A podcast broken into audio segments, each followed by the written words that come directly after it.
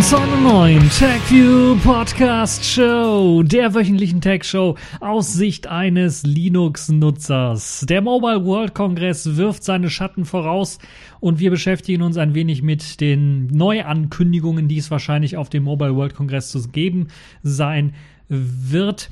Unter anderem Xiaomi, die ein randloses Display auf die Spitze treiben wollen und LG, die ihr OLED irgendwie als Lautsprecher verwenden sollen. Außerdem bleiben wir so ein bisschen in der mobilen Sparte und beschäftigen uns etwas mit iOS-Apps, die heimlich irgendwelche Bildschirmaufzeichnungen machen. Also Obacht für die Leute, die iPhones nutzen. Dann gehen wir so ein bisschen über zu den PCs und beschäftigen uns mit System 76. Die wollen Linux-Laptops jetzt in Zukunft mit Core Boot anbieten. Canonical will ZFS auf den Ubuntu-Desktop zum Standard machen. Plasma 515 ist da. iPhone 7 und 8 werden wieder in Deutschland verkauft mit einem neuen Modem. Und dann haben wir die Kategorien der Woche Netzpolitik. Dort geht es um die EU-Copyright-Reform, die nun irgendwie durch ist. Zumindest hat man sich geeinigt und ich hatte ja bereits vorher schon darüber berichtet und jetzt ist ja der Käse gelaufen. Fast. Hoffentlich nicht, aber wir werden sehen. Dann die Pfeife der Woche Snap diesmal und Snaps im Allgemeinen, aber Snap eher und Snap Demon und ja. Und Selfish der Woche, dort gibt es ein Stormen-Update, das eine neue UI bringt. Fangen wir also direkt an. Wir wollen nämlich schnell dadurch, damit ihr auch schnell wieder an eurem Arbeitsplatz sein und arbeiten könnt. Fangen wir zunächst einmal an mit Xiaomi will randlose Displays auf die Spitze treiben.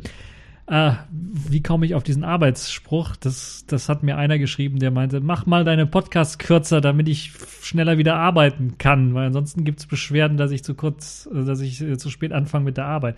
Ja, okay, ähm, mache ich eben kürzer. Also Xiaomi, die möchten die äh, Display-Geschichten und die Randlosigkeit von Displays irgendwie auf die Spitze treiben. Die haben jetzt ein Smartphone patentiert mit vier Seiten Edge-Display.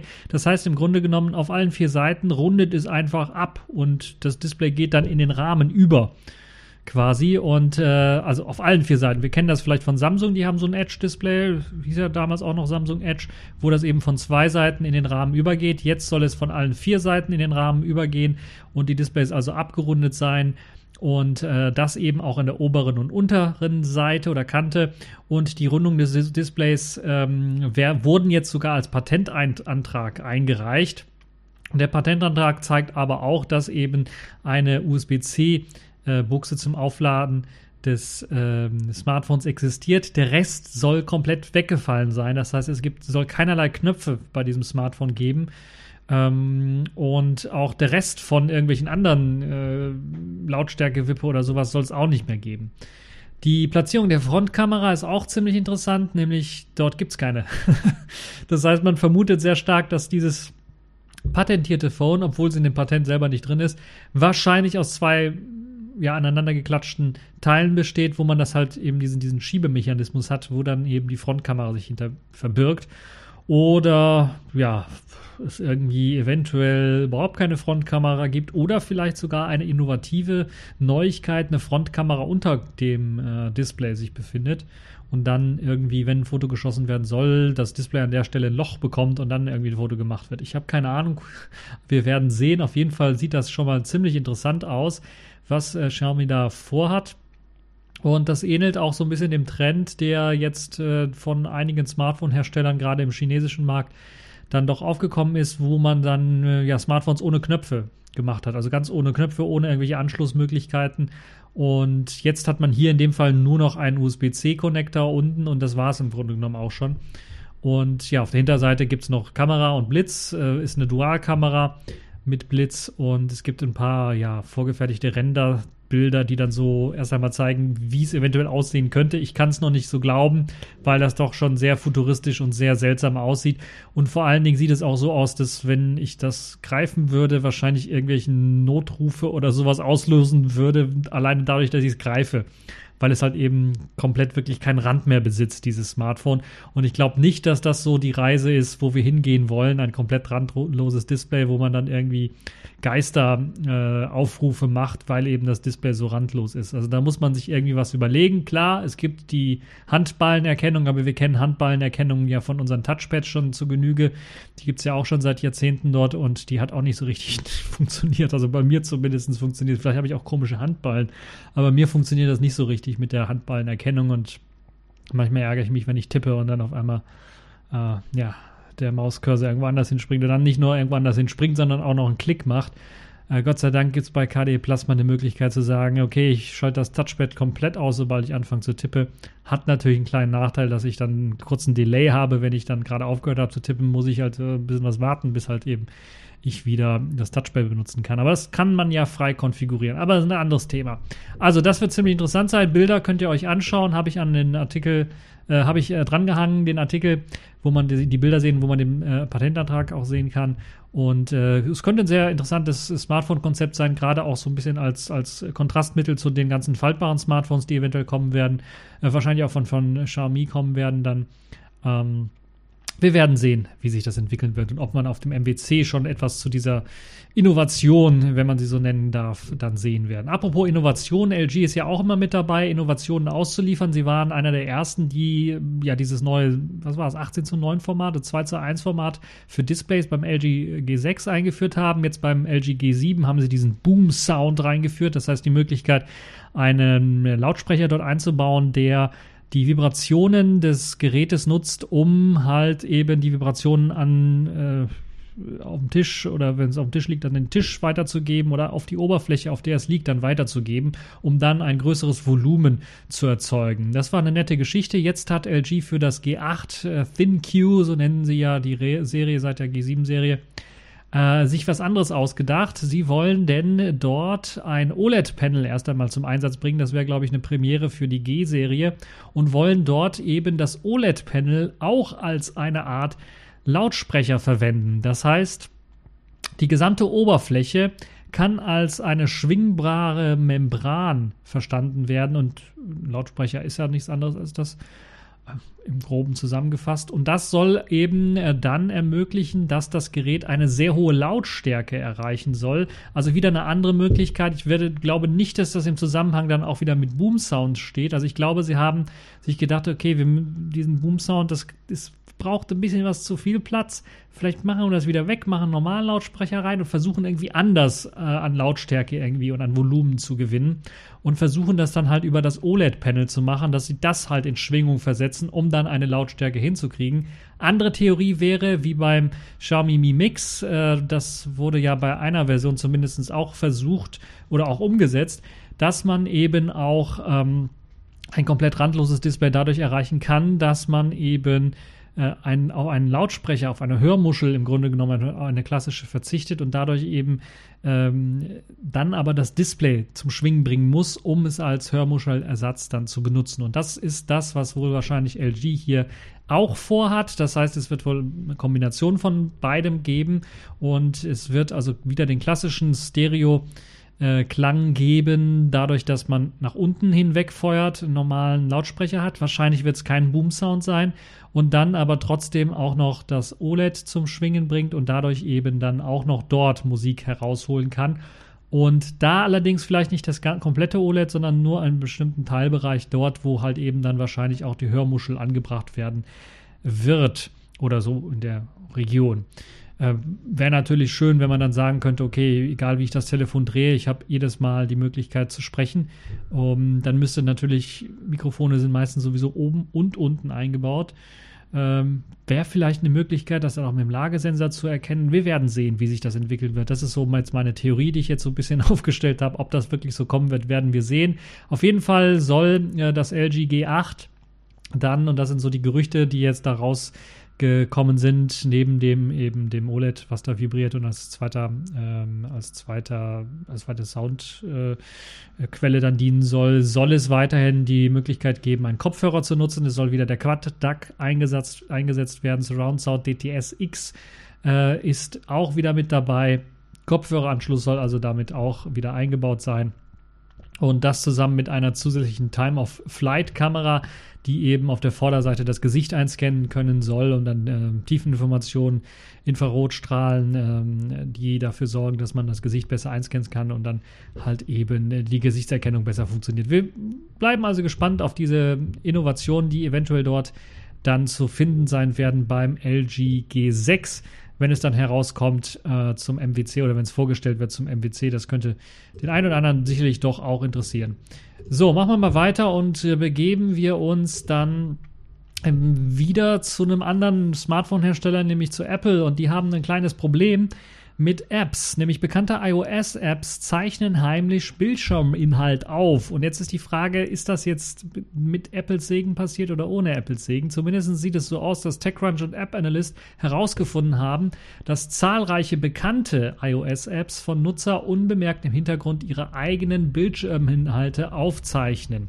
Und dieses Aufzeichnen äh, der Interaktion mit der Software, mit der App selber soll dazu dienen, dass man die Software Experience besser machen machen soll. Jetzt ist natürlich also irgendwie sehr, sehr, ja, sagen wir mal, schon eine sehr, sehr unübliche Ausrede, sich da rausreden zu wollen, weil natürlich dann auch äh, der Bildschirminhalt äh, auch sehr persönliche Sachen betreffen kann.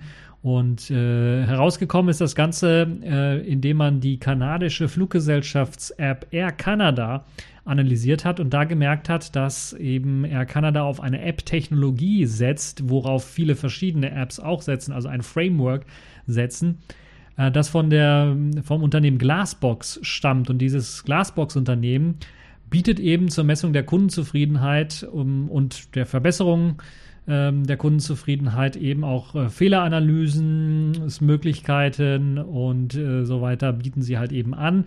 Und das bedeutet halt in dem Fall auch, dass wenn man so eine App standardmäßig herausgibt, und das sind viele Apps, die es so gibt, werden dann zum Beispiel auch Screenshots des Bildschirminhalts ähm, gemacht und dann auf irgendwelche Server geladen.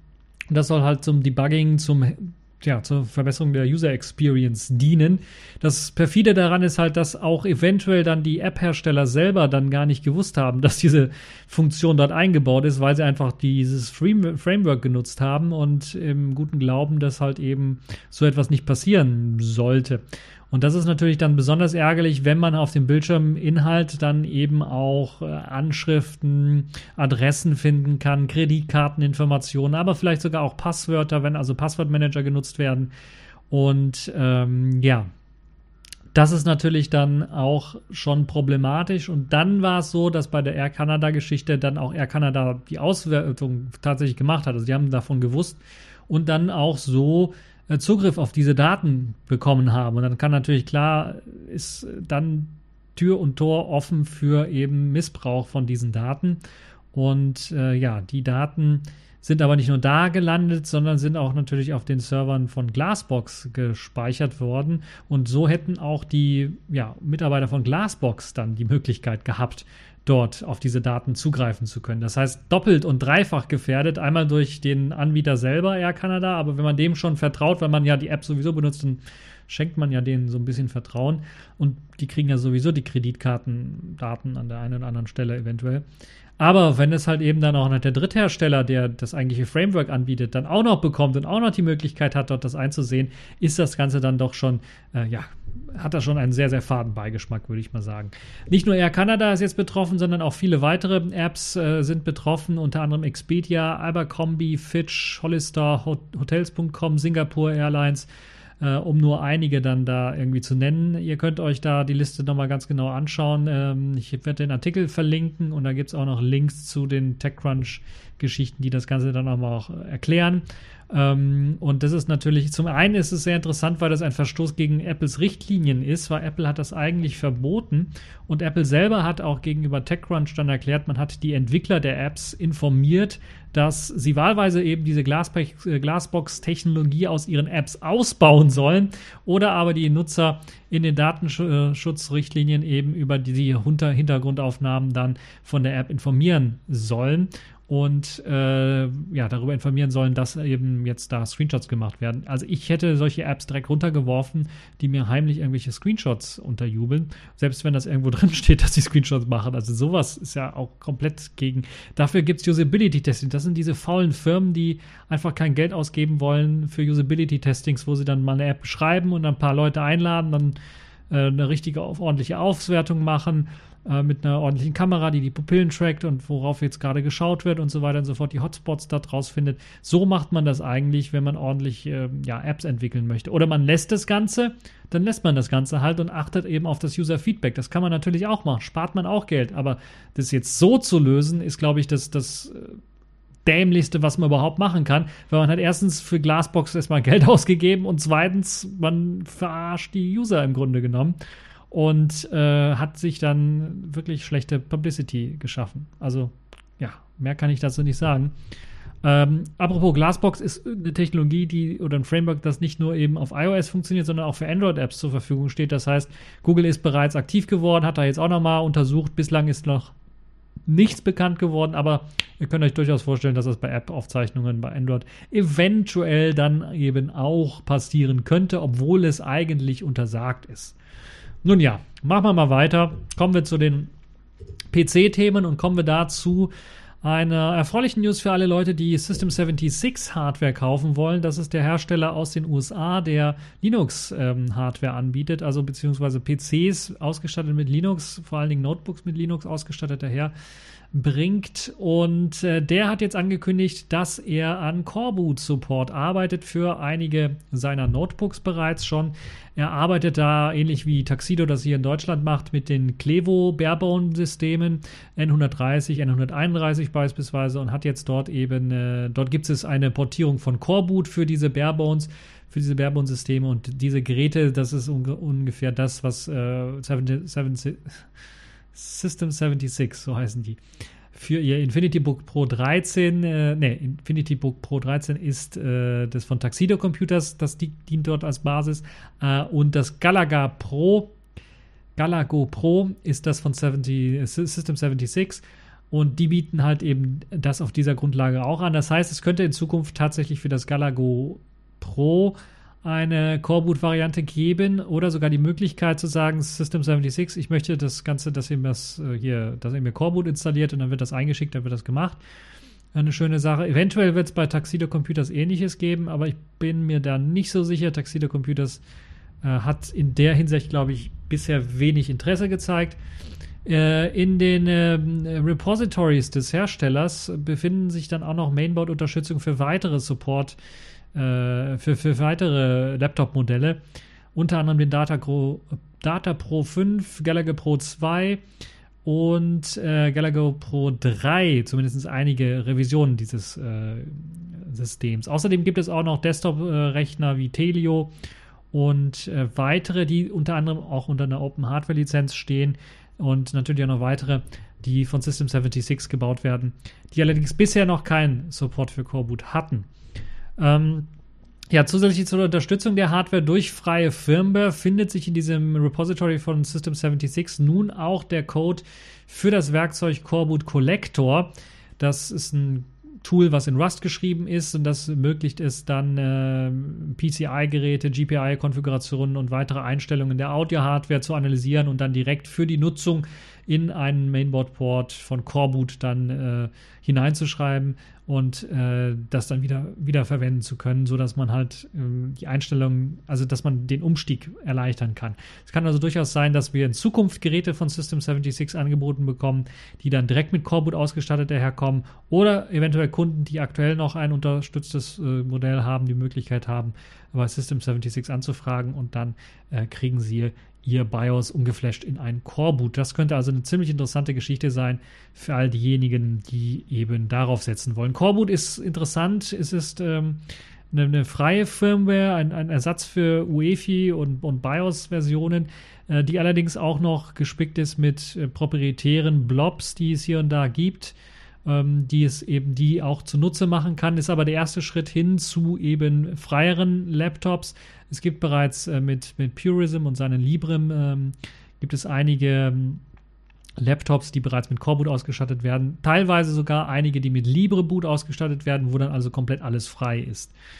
Das sind so die Geschichten. Ich glaube, die bekanntesten Notebooks, die mit Coreboot ausgestattet daherkommen, sind die Chromebooks. Die haben also standardmäßig Coreboot mit an Bord.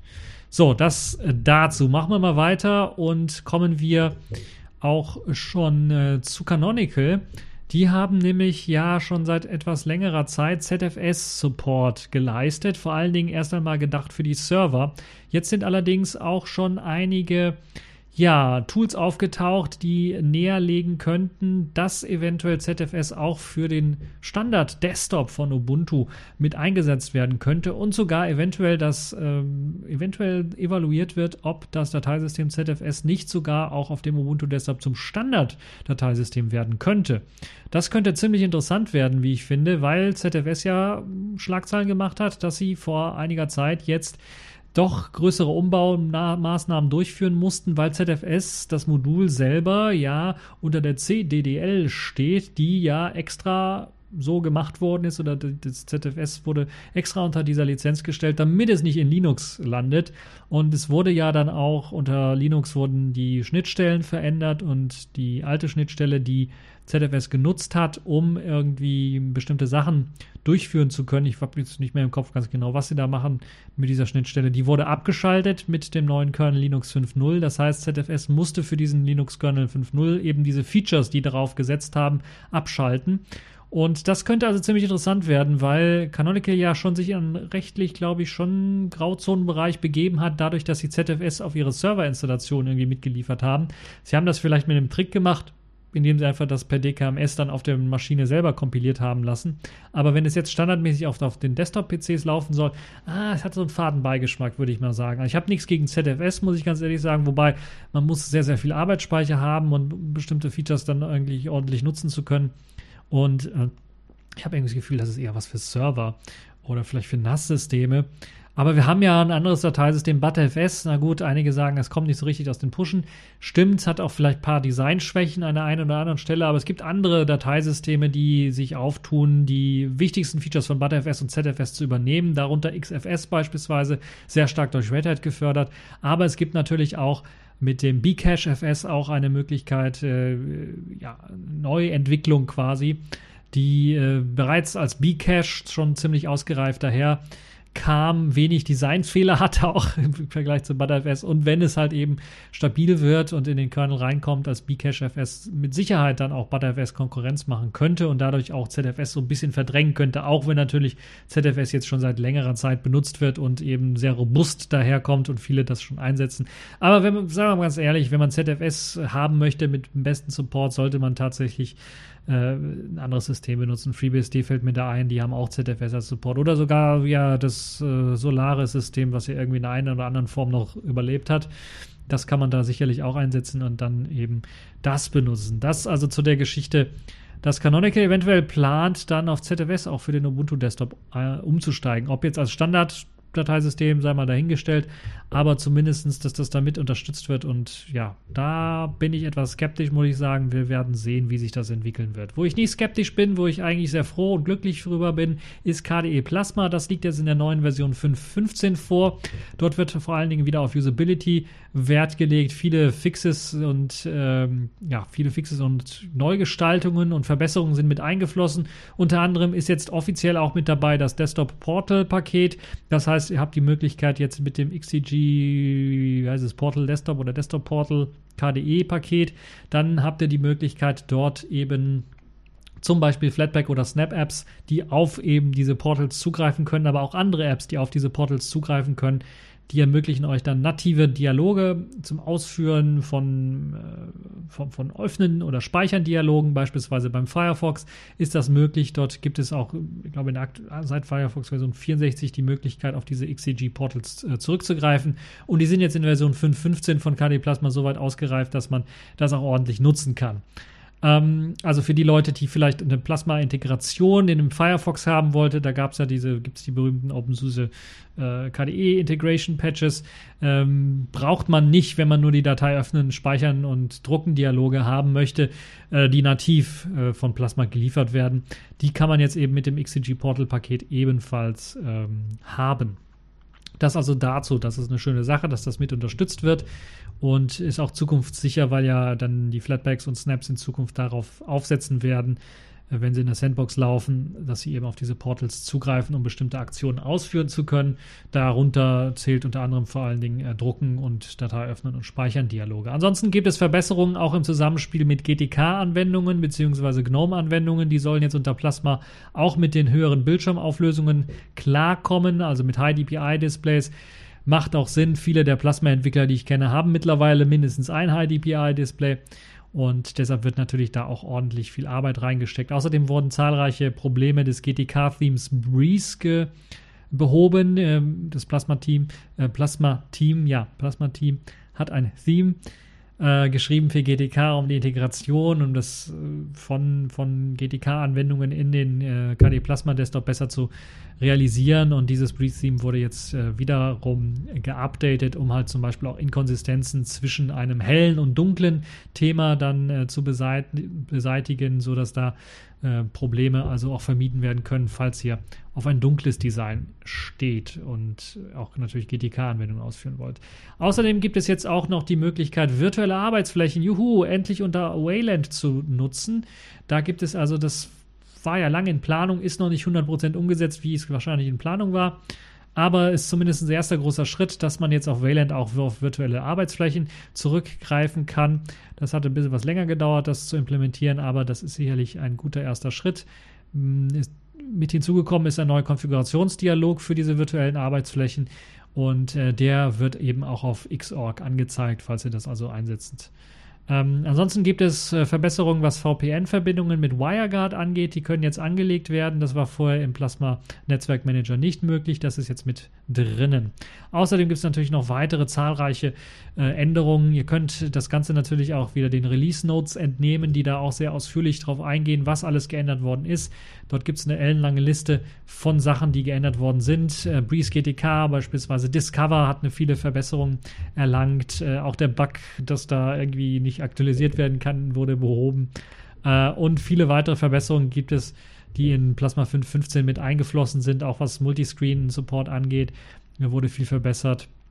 Aber auch Quinn wurde mal wieder verbessert und, und zahlreich aufgebohrt, was Effekte angeht.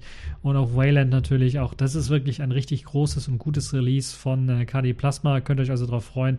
Äh, falls ihr keine Distribution habt, die dann äh, KDE Plasma direkt ausliefert, habt ihr die Möglichkeit, äh, das als Live-Image von KDE Neon beispielsweise zu beziehen. Ich habe jetzt auch mein KDE Neon auf einer externen Platte, habt ihr ja vielleicht gesehen in meinen äh, Vlogs äh, und äh, da habe ich bereits schon Version 5.15 drauf laufen und das läuft sehr, sehr gut. Genug dazu. Kommen wir nochmal zum kleinen Update-Thema zu den iPhones, wo es ja ein Verkaufsverbot gab, was Qualcomm erstritten hat.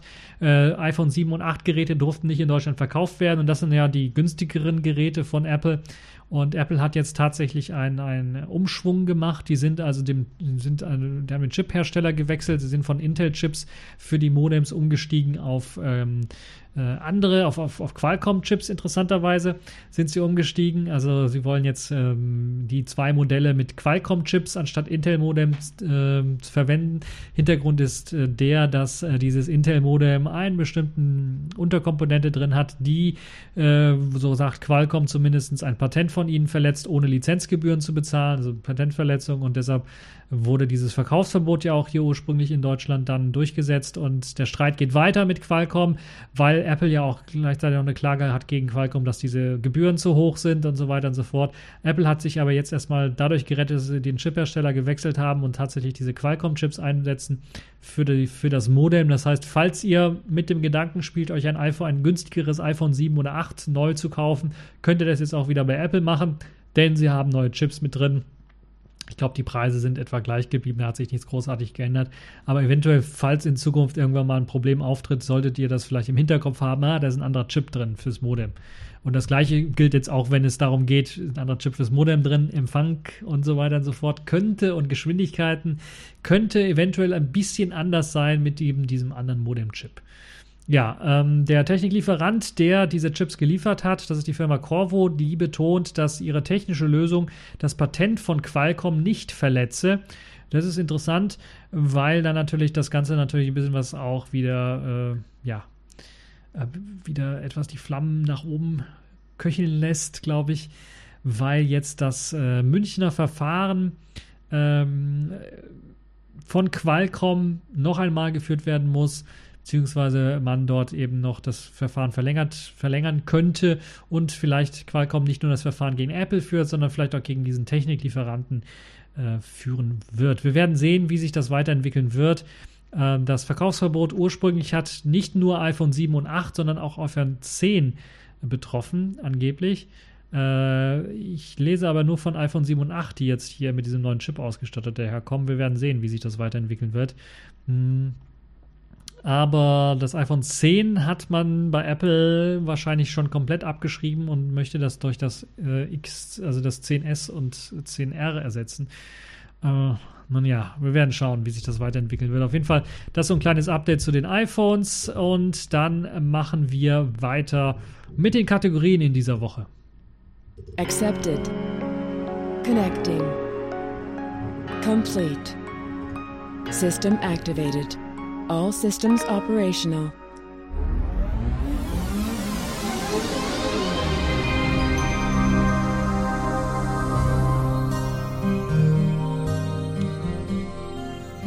Ja, wir kommen zu den Kategorien in dieser Woche und fangen mit Netzpolitik an. Da hat sich das Grauen bewahrheitet, was ich ja, glaube ich, in der letzten oder vorletzten Folge schon mal so ein bisschen angekündigt hat, dass Deutschland und Frankreich sich geeinigt haben, was die Copyright-Reform in der EU angeht. Und jetzt haben die Verhandlungsführer des EU-Parlaments, des Rates und der Kommission sich am Mittwochabend auf einen Deal rund um die Urheberrechtsreform verständigt.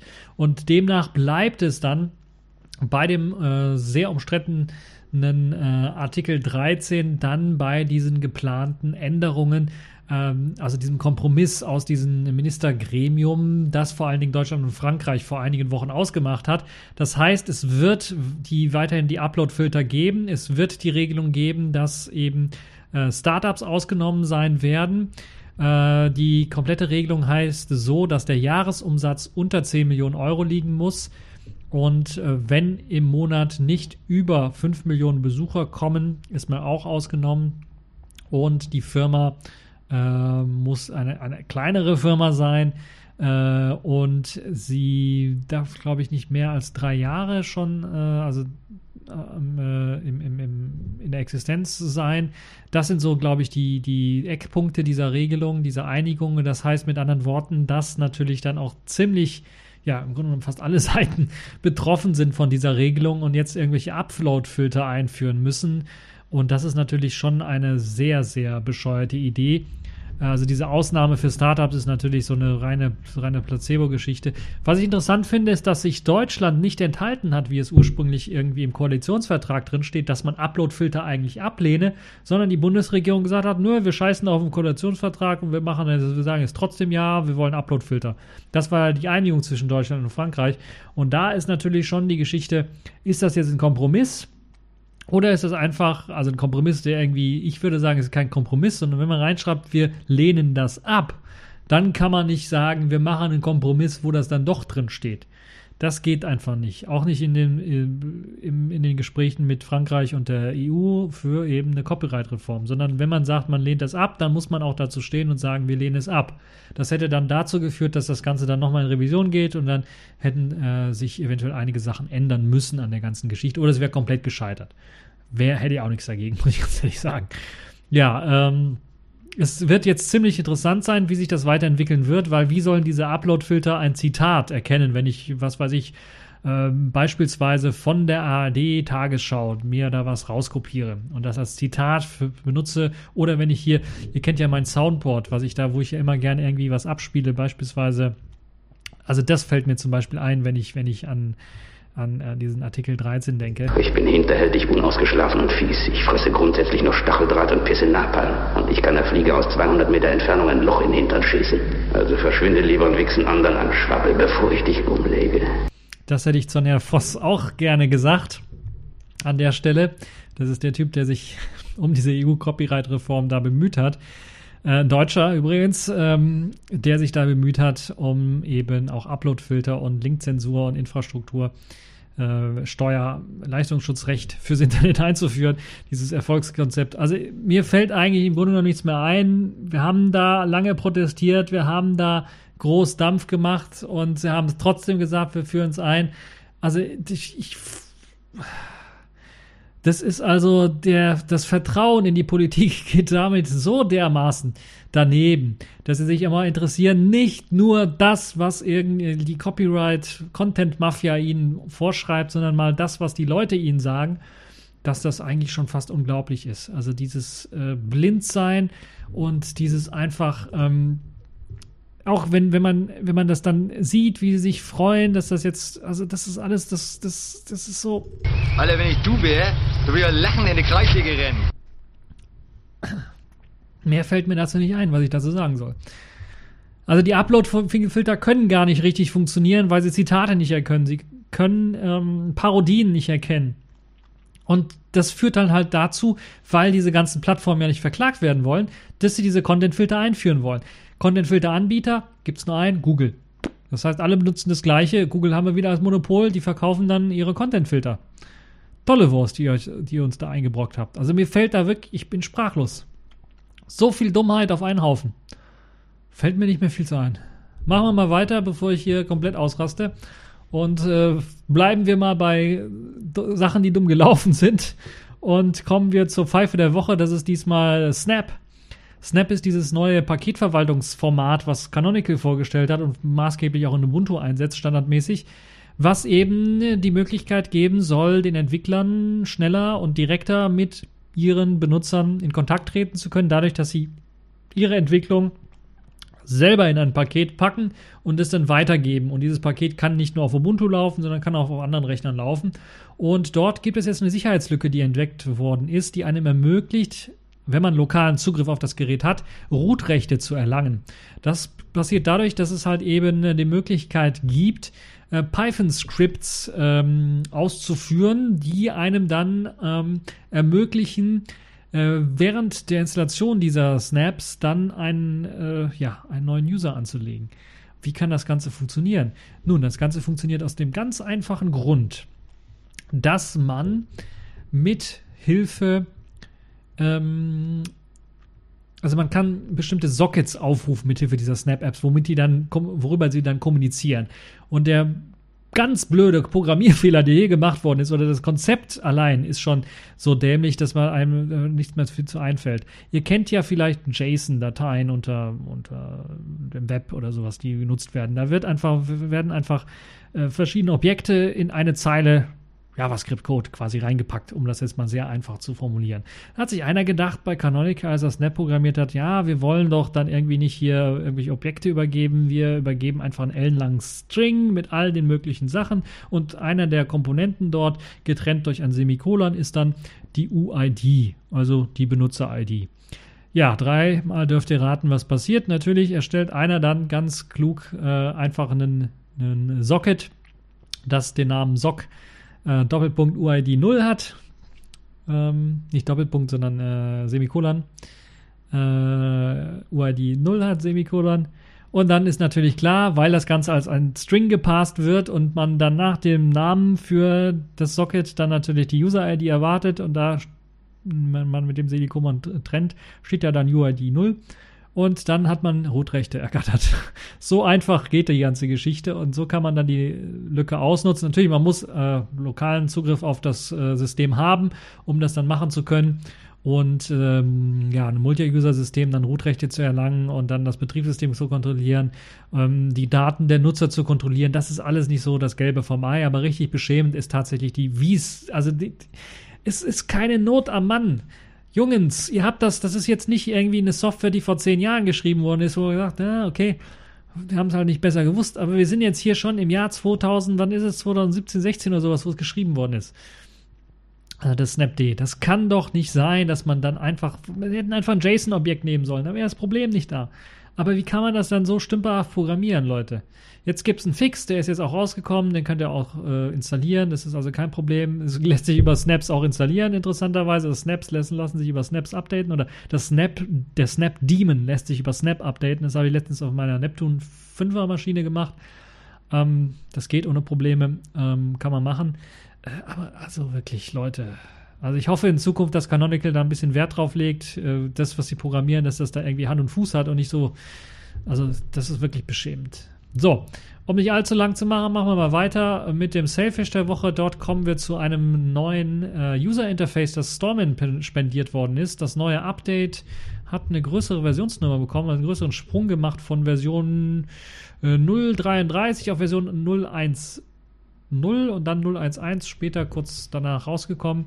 Die neue Version bringt unter anderem eine neue Oberfläche daher, die so ein bisschen was an den Yolla Store erinnert. Das heißt, man hat sich äh, weggetan von dieser ellenlangen Liste von den zuletzt geupdateten Anwendungen, die da gezeigt wird, hin zu einer etwas Yolla Store-mäßig aufgebauten äh, Karteikartensystem, wo man dann oben eine Karteikarte hat mit den zuletzt angewendeten, äh, zuletzt hinzugefügten Anwendungen. Das sind, lasst mich nicht lügen, acht Stück oder sowas ungefähr.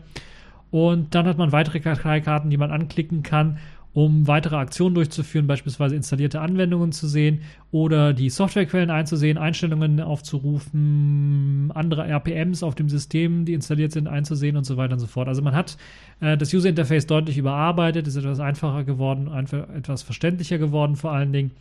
Und ja, für die Leute, die eben Drittanbieter-Software installieren wollen, und seien wir ganz mal ganz ehrlich, hier auf Selfish S, die meiste, neueste, neuesten Apps und interessantesten Apps findet man eben auf Open Repos und da macht es Sinn, dass man einen Client für hat.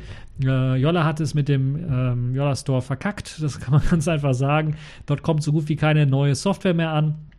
Und die neue Software, die findet man meistens auf Storeman äh, beziehungsweise auf Open Repos und der, der, Client dafür heißt dann Storeman und äh, das ist das, was ich euch empfehlen würde als äh, Client als erstens direkt mal zu installieren, falls ihr ein Selfish S irgendwo geflasht habt und dann auf diese Apps zu setzen, die man dort auch finden kann. Dort gibt es zahlreiche Apps, die auch in neuesten Form vorlegen und die eben auch Funktionen beinhalten dürfen und nutzen dürfen, die eventuell Yolla in ihrem Solar Store gar nicht zulässt. Und unter anderem einen LLs Videoplayer findet man dort. Äh, einzige vernünftige Videoplayer, glaube ich, auf Selfish S. Kann ich so, glaube ich, mit Fug und Recht behaupten. Ähm, der nicht in den Yoda Store zugelassen wird, weil, was weiß ich, keine Ahnung, ich habe schon wieder vergessen. Auf jeden Fall, ähm, das kann ich euch empfehlen. Also Storman in der allerneuesten Version mit einer überarbeiteten Oberfläche. Falls ihr das vorher schon installiert habt, solltet ihr das Update auch angeboten bekommen über den alten Storman und kriegt dann die neueste Version drauf installiert und könnt euch dann die UI ein bisschen näher anschauen. Ansonsten, falls ihr das Update gesehen habt und geupdatet habt, aber noch nicht wieder reingeschaut habt, versucht das mal, macht das mal und ihr werdet dann erstaunt sein, die neue Oberfläche jetzt zu sehen. So, das war's für diesen TechView Podcast. Ich hoffe, es hat euch gefallen. Ihr hattet Spaß dran. Ähm, ich werde weitermachen mit meinen Vlogs auch äh, zum HP Spectre X360. Das habt ihr vielleicht mitbekommen. In der nächsten Woche, lasst mich nicht lügen, ist das schon Karneval? Ist noch nicht Karneval, ne? Kurz davor. Überlege gerade, wann ich die Karneval, ob es in diesem Jahr eine Karneval-Sonderfolge geben wird oder nicht. Einige werden jetzt sagen, bloß nicht. Andere werden sagen, juhu. Äh, naja, ähm, ich weiß es noch nicht. Nächste Woche wird es auf jeden Fall nochmal eine Folge geben, glaube ich. Ob danach nicht mehr, glaube ich. Danach, also über Karneval kann es durchaus sein.